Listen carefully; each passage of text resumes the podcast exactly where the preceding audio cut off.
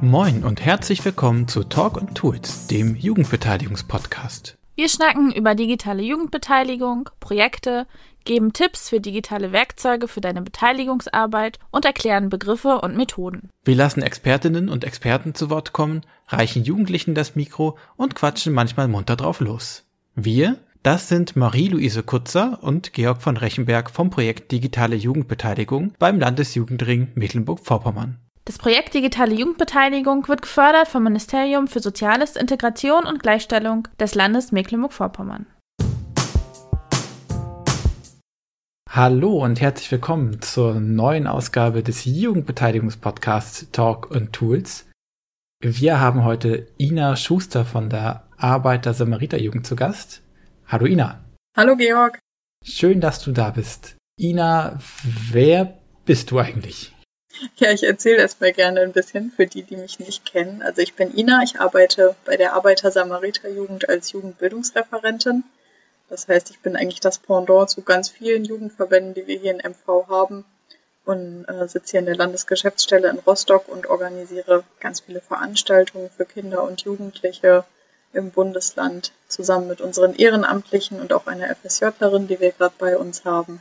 Das ist so der Kernaufgabenbereich Dazu gehört halt auch die Finanzierung zu sichern für die Veranstaltungen oder mit unseren regionalen Gliederungen im Austausch zu sein, die auch noch vor Ort jeweils Kinder- und Jugendarbeit machen. Aber der Kern ist, Veranstaltungen für Kinder und Jugendliche im Bundesland übergreifend zu organisieren. Seit wann machst du das? Ich mache das jetzt seit September 2020. Ah, so ähnlich wie ich. Ja, genau, anderthalb Jahre. Wie bist du auf die schiefe Bahn gekommen? Wie hat sich dahin verschlagen? Ah, tatsächlich hat mich das auf ganz kuriosem Weg dahin verschlagen, auch unter anderem Corona bedingt. Ich komme nämlich eigentlich aus der Nähe von Köln und habe da zuletzt an der Schule gearbeitet mit Kindern und Jugendlichen im Projektbereich und habe auch DATS, also Deutsch als Zweit- oder Fremdsprache unterrichtet für Kinder und Jugendliche mit Migrationshintergrund. Und das war aber eine befristete Projektstelle von Anfang an und ich wusste, ich möchte danach ähm, nicht irgendwie an der Schule einen Quereinstieg machen, sondern im außerschulischen Bildungsbereich bleiben mhm. und habe mich dann tatsächlich gleich deutschlandweit umgeschaut, weil ich gar nicht wusste, wie denn so der Arbeitsmarkt gerade aussieht. Hat es mich nach Rostock verschlagen, weil die Stelle hier so vielseitig war, dass mich das gleich angesprochen. Und du warst auch so offen zu sagen, egal wo es hingeht, äh, ich bin offen für alles. Ja, mehr oder weniger schon. Also ich dachte, für die richtige Stelle würde ich das machen. Und ja, das hat sich dann so angefühlt. Als ich dann hier war, war auch eins der wenigen Präsenzgespräche in der Zeit, was hier dann stattfinden konnte, weil die Zahlen so niedrig waren. Und dann war es auch noch Sommer hier an der Ostsee und das alles überzeugt. Das stimmt, in Rostock war es in der Zeit ziemlich okay mit den Zahlen immer. Ja, genau. Naja, dann kann sich ja die ASJ geehrt fühlen, dass du gesagt hast, na, für euch komme ich extra nach Rostock. Ja, das müsstest du meine Ehrenamtlichen fragen, ob die das auch gesehen haben. Okay, vielleicht ist es als nächsten Schritt ganz gut, wenn wir einmal, wenn du einmal kurz erklärst, was ist eigentlich der Arbeiter-Samariter-Bund, der ASB? Ja, also der ASB ist eine Hilfs- und Wohlfahrtsorganisation. Ähm, Gibt es auch deutschlandweit in den anderen Bundesländern auch. Man kennt ja auch andere Wohlfahrtsverbände, wie die Malteser oder das Rote Kreuz oder die Johanniter zum Beispiel. Und ähm, der ASB hat ganz unterschiedliche Bereiche. Also viele kennen das ja so aus der Rettung. Ähm, wir haben aber auch Katastrophenschutz oder die Pflege. Wir haben ganz viele Wohngruppen und Kitas und noch ganz viele andere Bereiche, die dazugehören, wie eben unter anderem auch die Jugendverbandsarbeit, in der ich jetzt hier tätig bin. Deswegen haben wir den ASB so als Mutterverband über der ASJ. Und bei der ASJ, was macht man denn da? Ja, bei der ASJ organisieren wir Veranstaltungen, wie ich das am Anfang schon mal so angeschnitten habe. Ähm, eigentlich alles außerhalb von Schule, was Spaß macht, würde ich jetzt mal so zusammenfassen. Also das reicht von ähm, Kita-Festen über Ferienangebote in den Schulferien für verschiedene Altersgruppen bis hin zu Juleika-Schulungen, also dass man ähm, als Jugendleiter ausgebildet werden kann hier bei uns und dann eben auch selber mit Kindern wiederum tätig werden kann, ab 15 oder 16 Jahren. Dann haben wir auch viele Ehrenamtliche, die uns dann mit unterstützen und die Veranstaltungen mitstemmen. Dann haben wir aber auch noch aus den eigenen Reihen beispielsweise Schulsanitätsdienstgruppen, die an unseren regionalen Gliederungen wiederum von Jugendleitern vor Ort und Leiterinnen begleitet werden und für die machen wir dann auch schon mal übergreifende Formate, dass die von den verschiedenen Schulen auch mal bundeslandübergreifend zusammenkommen können. Wir machen auch Seminare für den Bundesfreiwilligendienst, also sind ganz unterschiedliche Formate bei. Hm. Das heißt, ihr habt so eine Mischung aus äh, Jugend, Freizeit und Ferienangebot und äh, auch so äh, Bildungsangeboten und gleichzeitig macht ihr aber auch spezifisch für euren Themenbereich äh, auch Sachen mit den Jugendlichen. Ja, genau, das passt eigentlich ganz gut zusammen. Es ist auch nicht jedes Jahr gleich, was wir machen. Da hat man ja immer ein bisschen Spielraum. Manchmal gibt es Ehrenamtliche, die sagen, oh, ich hätte auf das und das mal richtig Lust oder habe darin meine Stärken und dann schaut man eben, ob man die Finanzierung sichergestellt bekommt und dann kann das auch schon mal von Jahr zu Jahr unterschiedlich aussehen. Aber das, was ich jetzt eben benannt habe, sind eigentlich so feste Komponenten, die jedes Jahr mit dabei sind. Dann war ja das letzte Jahr für dich auch das erste so ganze Jahr, dass du in dieser Arbeit einmal so durchlaufen bist. Was war da für dich eins der schönsten Sachen? Im letzten Jahr war tatsächlich einer der schönsten Momente, als es dann endlich wieder losging, so nach dem ja doch sehr, sehr langen Lockdown, der ja bis in den Mai hinein angehalten hat und wo wir noch im Juni gebankt haben, obwohl unsere Ferienangebote stattfinden können, weil ja auch die Schulferien in MV so früh lagen und die neuen Regelungen da erst kurz vor knapp bekannt wurden. Und wir haben aber zum Glück bis, ich glaube, anderthalb, zwei Wochen vor Ferienbeginn durchgehalten und gesagt, wir sagen es noch nicht ab, wir planen weiter um und ähm, letztendlich konnte es dann auch stattfinden natürlich für eine reduziertere Gruppe Kinder, als es vielleicht sonst ist, aber das ist ja nicht schlimm. Hauptsache konnte wieder Angebote schaffen und dann konnten wir mit Jugendlichen segeln gehen eine Woche und Ach, cool. den kleineren noch nach Miro fahren, an die Seenplatte, da in die Jugendherberge in Miro. Und das war richtig schön, dann endlich mal wieder nach der Zeit auch für unsere Ehrenamtlichen, dass wieder was stattfinden konnte. Das Ding voll gut. Die nächste Frage, die ich habe, wie organisiert ihr euch? ich, ich stelle mir das so vor, ich habe gesehen auf eurer Homepage, es gibt einen Landesjugendvorstand und du hast auch gerade schon was von äh, Gruppen in den einzelnen Orten erzählt. Wie funktioniert das, wenn ich mir so vorstelle, ich fange an, bei euch als junger Mensch mitzumachen und dann irgendwie ein bisschen mehr in eure Strukturen reinzuwachsen, bis ich dann irgendwann im Landesvorstand lande? Ja, also das kann man sich so vorstellen, dass wir tatsächlich ähm, sehr viel durch Ehrenamte gestemmt haben. Also ähm, mit unserer FSJlerin zusammen sind wir eigentlich die einzigen mal, Festangestellten, die sich dann hier im äh, Landesjugendbüro befinden. Und den Rest rekrutieren wir sozusagen dann aus den eigenen Reihen. Also es kann sein, dass man ähm, bei einer Ferienfreizeit bei uns als Kind oder Jugendlicher dabei ist und von Jahr zu Jahr wiederkommt. Es hm. kann auch sein, dass man eben in unseren regionalen Gliederungen vor Ort im Schulsanitätsdienst aktiv ist.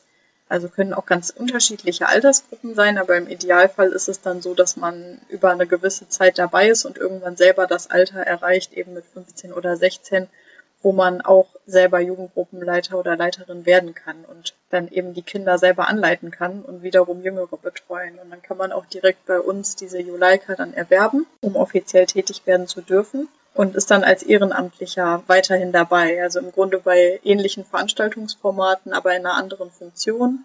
Man kann dann auch schauen, an welchen Veranstaltungen man teilnehmen und unterstützen möchte. Manchmal ist das ja auch eine zeitliche Frage, ob man sagt, ich kann eine ganze Woche und vielleicht noch studiert oder auch mal vom Arbeitgeber frei bekommt. Für andere sind es dann Wochenendformate, die besser passen, wo sie uns dann helfen. Also das sieht ganz unterschiedlich aus.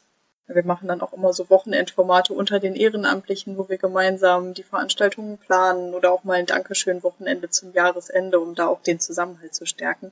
Weil wir dadurch, dass wir so viel bundeslandübergreifend machen, auch an ganz vielen verschiedenen Standorten Ehrenamtliche haben, sodass man sich mhm. dann nicht unbedingt jede Woche sehen kann, aber dann immer wieder zu solchen Formaten zusammenkommt. Und wenn man dann, um jetzt noch auf den Landesjugendvorstand zu kommen, nachdem du gefragt hast, ähm, noch Lust hat, so neben der praktischen operativen Arbeit auch noch strategisch mitzuwirken, dann kann man sich in den Landesjugendvorstand wählen lassen. Das heißt, wenn man Lust hat, mitzuentscheiden, was soll es überhaupt für Veranstaltungsformate in Zukunft geben, wie nutzen wir die Gelder, die wir zur Verfügung haben, was machen wir damit, wie wollen wir uns vielleicht langfristig ausrichten, was wollen wir weiterhin machen, was wollen wir neu machen, Projektideen zusammen entwickeln, das gehört dann alles mit dazu. Und Wer wählt dann ein? Da gibt es irgendwie Bereiche oder habt ihr einfach, wo es eine Gruppe gibt, kann man gewählt werden? Oder ist es mehr so, wer hier ich ruft, der ist dann auch dabei? Nee, also es gibt ähm, aus unseren einzelnen regionalen Gliederungen, die sind alle eigenständig und die haben dann jeweils ähm, Jugendvertreter, die sie dann schicken können. Beispielsweise, wenn wir Landesjugendkonferenz haben, die findet alle vier Jahre statt. Da sind dann auch diese Wahlen. Es kann auch unterjährig schon mal nachgewählt werden, wenn jemand ausscheidet, aber in der Regel ist man dann für vier Jahre im Amt und wird dann durch die Vertreter aus den einzelnen Gliederungen dann gewählt. Achso, ich wollte noch äh, einmal nachschieben, weil das nicht alle wissen, die Juleika, das ist die Jugendleitercard, also da lernt man, wie man Jugendgruppen und Kindergruppen anleitet und begleitet. Vor allem so für Ferienfreizeiten ist das oft so gedacht. Dient halt vor allem dazu, dass man auch alleine mit Gruppen unterwegs sein kann, ne? so als pädagogische Legitimation, sage ich mal, weil ja nicht jeder irgendwie auch einen beruflichen pädagogischen Hintergrund hat, dass man da trotzdem tätig werden kann und die gilt dann eben auch deutschlandweit. Und jetzt hast du ja das große, na, Glück ist vielleicht falsch ausgedrückt, aber die speziellen Fall gehabt, dass die Arbeit angefangen und hattest erstmal Corona vor der Nase. Wie habt ihr euch da organisiert? Hattest du den Eindruck, dadurch musst ihr viel anders machen, als das sonst so gewesen wäre? Ja, schon. Also für mich war es natürlich so, dass ich nie richtig den Vergleich hatte zu, wie war es vor der Pandemie, außer aus Erzählungen, aber ohne live dabei gewesen zu sein. Und letztendlich war es natürlich schon eine sehr harte Zeit, in der man sehr viel absagen musste, sich oftmals nicht persönlich gesehen hat, aber das ging uns ja allen so, das wissen mhm. wir alle. Ähm, das war auch eine Zeit, wo es recht schwierig war, auch für unsere damalige FSJlerin, ähm, dass es dann auch, ja, dass sie die Sachen kennenlernen konnte, die sie gerne machen wollte, an den Veranstaltungen teilnehmen, für sich rausfinden, ob das was für sie ist. Ähm, das war alles gar nicht so einfach, weil sich das ja dann doch sehr lange gezogen hat. Aber ich würde sagen, so seit letztes Jahr Mai lässt es ja die Corona-Jugendverordnung auch zu, dass eigentlich immer Formate stattfinden können. Ne? Mhm. Nicht immer die gleichen und auch nicht immer in jedem Landkreis und die Teilnehmerzahl ist oftmals begrenzt oder wir haben auch schon Formate durchgeführt, die dann ohne Übernachtung nur stattfinden konnten, statt wie sonst mit Übernachtung. Aber eigentlich haben wir das so erlebt, dass ähm, die Kinder und auch die Eltern sehr dankbar waren für alles, was stattfinden konnte und dann auch bereit waren zu sagen, gut, ich hole mein Kind heute Abend ab und bring's morgen früh wieder beispielsweise. Und auch an die Hygienerichtlinien haben sich ja alle mittlerweile gewöhnt. Da merkt man, die Kinder machen das meist ganz von selbst. Das mhm. funktioniert mhm. alles. Da muss man keine Sorge haben, dass da irgendwie die Hälfte jetzt keine Maske aufzieht oder was auch immer dann alles teilweise dazugehört. Ähm, und seitdem ist es auf jeden Fall so, dass man sagen kann, es macht Spaß, man kann Angebote schaffen, man sieht, dass es den Kindern gut tut. Es ist aber auch schon mit einer extremen Mehrarbeit verbunden. Also wenn man eben immer wieder umplanen muss, neu planen muss, die Verordnung oftmals sehr kurzfristig erst kommt, so dass man manchmal bis ein paar Tage vorher gar nicht genau weiß, was gilt jetzt eigentlich vor Ort.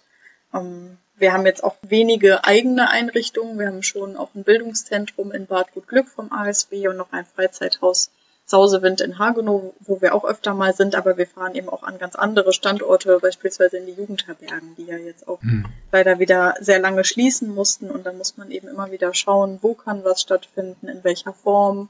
Ähm, Finanzierungsfragen kamen natürlich dazu, sodass man sagen kann, gut, wir können wieder durchstarten, aber es ist tatsächlich mehr Arbeit als vorher, obwohl man ja eigentlich immer denkt, es ist weniger möglich und dann ist es.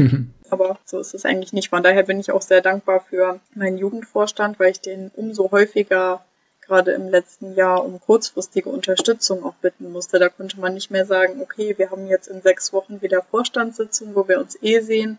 Da besprechen wir die Dinge, weil es manchmal auch einfach nicht planbar war und sehr viel kurzfristiger, so dass wir immer wieder spontan auch Videokonferenzen einberufen haben oder telefoniert haben, so dass man da auch als Gruppe eine Entscheidung treffen konnte. Das ist ja mein Stichwort. Da wart ihr sehr angewiesen darauf, also über digitale Wege, ich höre raus, äh, über Zoom dann wahrscheinlich, euch zu verabreden und viel abzusprechen.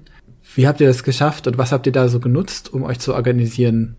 Also wir haben tatsächlich Zoom nicht genutzt, sondern eher Big Blue Button, weil das auch datenschutzkonform einen sehr hohen Qualitätsstandard hat und wir das von der Arbeiter-Samariter-Jugend ähm, Deutschland aus, also wir haben ein Bundesjugendbüro in Köln und ähm, die haben das organisiert für alle ASJ-Standorte deutschlandweit, ah, super. sodass wir das nutzen konnten. Das bietet eigentlich auch ähnliche Funktionen und man weiß ja dann auch nie, auf was man alles online zurückgreifen muss, wenn wir beispielsweise auch schon mal Wahlen online durchführen müssen es hat uns bisher noch nicht getroffen, aber je nach Zeitpunkt ähm, wird uns das wahrscheinlich auch in Zukunft noch bewegen. Und da muss man ja auch schauen, dass man da alle Richtlinien einhält. Also da war uns Big Blue Button auf jeden Fall eine große Hilfe und hat natürlich auch geholfen zu sagen, ganz spontan treffen wir uns da mal oder eben weil die Ehrenamtlichen und auch die Vorstandsmitglieder tatsächlich nicht alle in Rostock wohnen, zu sagen, da kann man sich auch kurzfristig mal abstimmen, auch wenn man sich sogar gerade in Präsenz treffen dürfte, einfach aufgrund der Kurzfristigkeit, hat uns das da auch sehr weitergeholfen. Und was jetzt so ja, die Arbeit mit den Kindern und Jugendlichen angeht, haben wir vor allem Seminare für den Bundesfreiwilligendienst online gemacht. Mhm oder mal Formate für unseren Schulsanitätsdienst. Die haben beispielsweise eine jährliche Kulturaufgabe auch, ähm, wo sie dann dran teilnehmen können und als Gruppe an so einem kleinen Wettbewerb teilnehmen können. Da haben wir dann Formate gefunden, die dann online stattfinden konnten. Oder Aufgaben online zugeschickt, statt es eben in Präsenz zu machen, damit man zumindest in Kontakt bleibt und am Ball bleibt, solange bis man sich wieder live sehen kann. Gab es da außer jetzt äh, Videokonferenz-Tools irgendein digitales Werkzeug, wo du sagst, oh, das hat ja Spaß gemacht oder war hilfreich für uns? Ja, also ich ähm, arbeite tatsächlich sehr gerne mit Padlet. Hm, das ist wie so eine digitale Tafel, wo man auch in verschiedenen Formen Zettel anordnen kann und wo dann auch die, mit denen man sich online trifft, einfach per Link ebenfalls auf dieses Padlet im Browser zugreifen können und da auch selber etwas reinschreiben können. Da verlinken wir auch nochmal unsere Podcast-Folge zu Padlet, die wir auch schon mal aufgenommen haben. Oh ja, sehr gut. Also das kann ich auf jeden Fall sehr empfehlen. Da gibt's auch eine Basisversion, die kostenfrei ist. Und ähm, Mentimeter nutze ich auch noch sehr gerne. Da kann man auch Umfragen starten online. Mhm. Ansonsten muss ich sagen, ich habe schon ganz viel genutzt, aber manchmal entfällt mir dann auch in dem Moment mit dem Tool. Das klingt so, so bei solchen Sachen wie Mentimeter, Padlet und vielleicht auch mal kurzfristige Absprachen das könnte auch sein, dass das auch nach Corona euch noch erhalten bleibt und ihr das dann vielleicht freiwillig und nicht mehr nur unfreiwillig nutzt.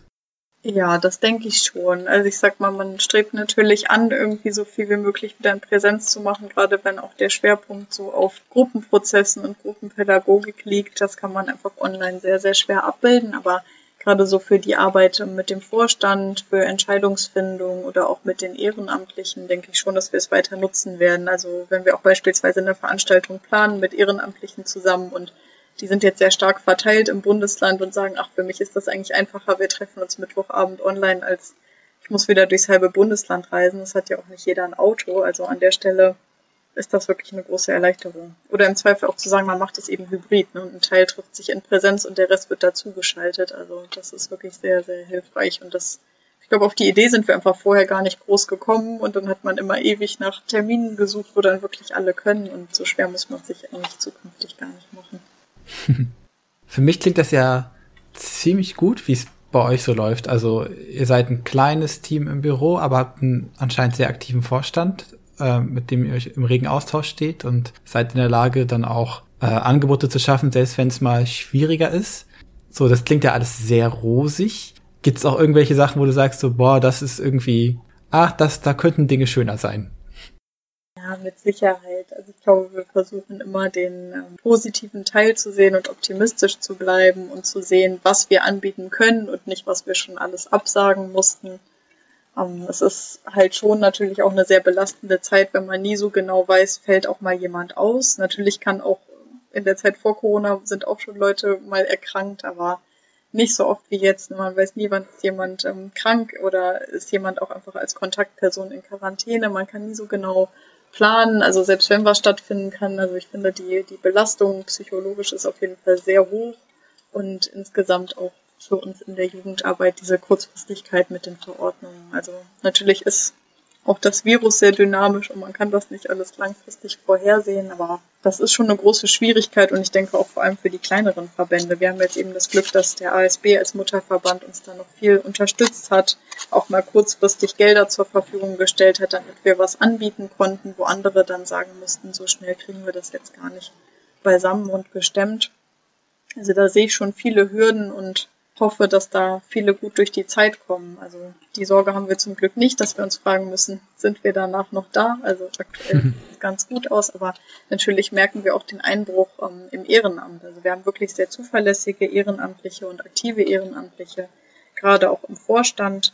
Und uns ist auch in der Zeit nicht groß jemand weggebrochen, aber man merkt ja auch, wie manche aus dieser Rolle langsam rauswachsen, ne? vielleicht in Richtung ähm, berufliche Veränderungen gehen, wegziehen, Familie gründen, sodass einfach die zeitlichen Kapazitäten nicht mehr da sind. Und jetzt nach insgesamt zwei Jahren braucht man auf jeden Fall da auch zunehmend mehr Nachwuchs. Und normalerweise generieren wir den ja aus den Veranstaltungen heraus oder eben bei den Juleika-Schulungen. Und da mussten wir wirklich leider sehr, sehr viel absagen die letzten anderthalb Jahre, mhm. Sodass nicht viele nachgekommen sind, wie es sonst vielleicht der Regelfall gewesen wäre.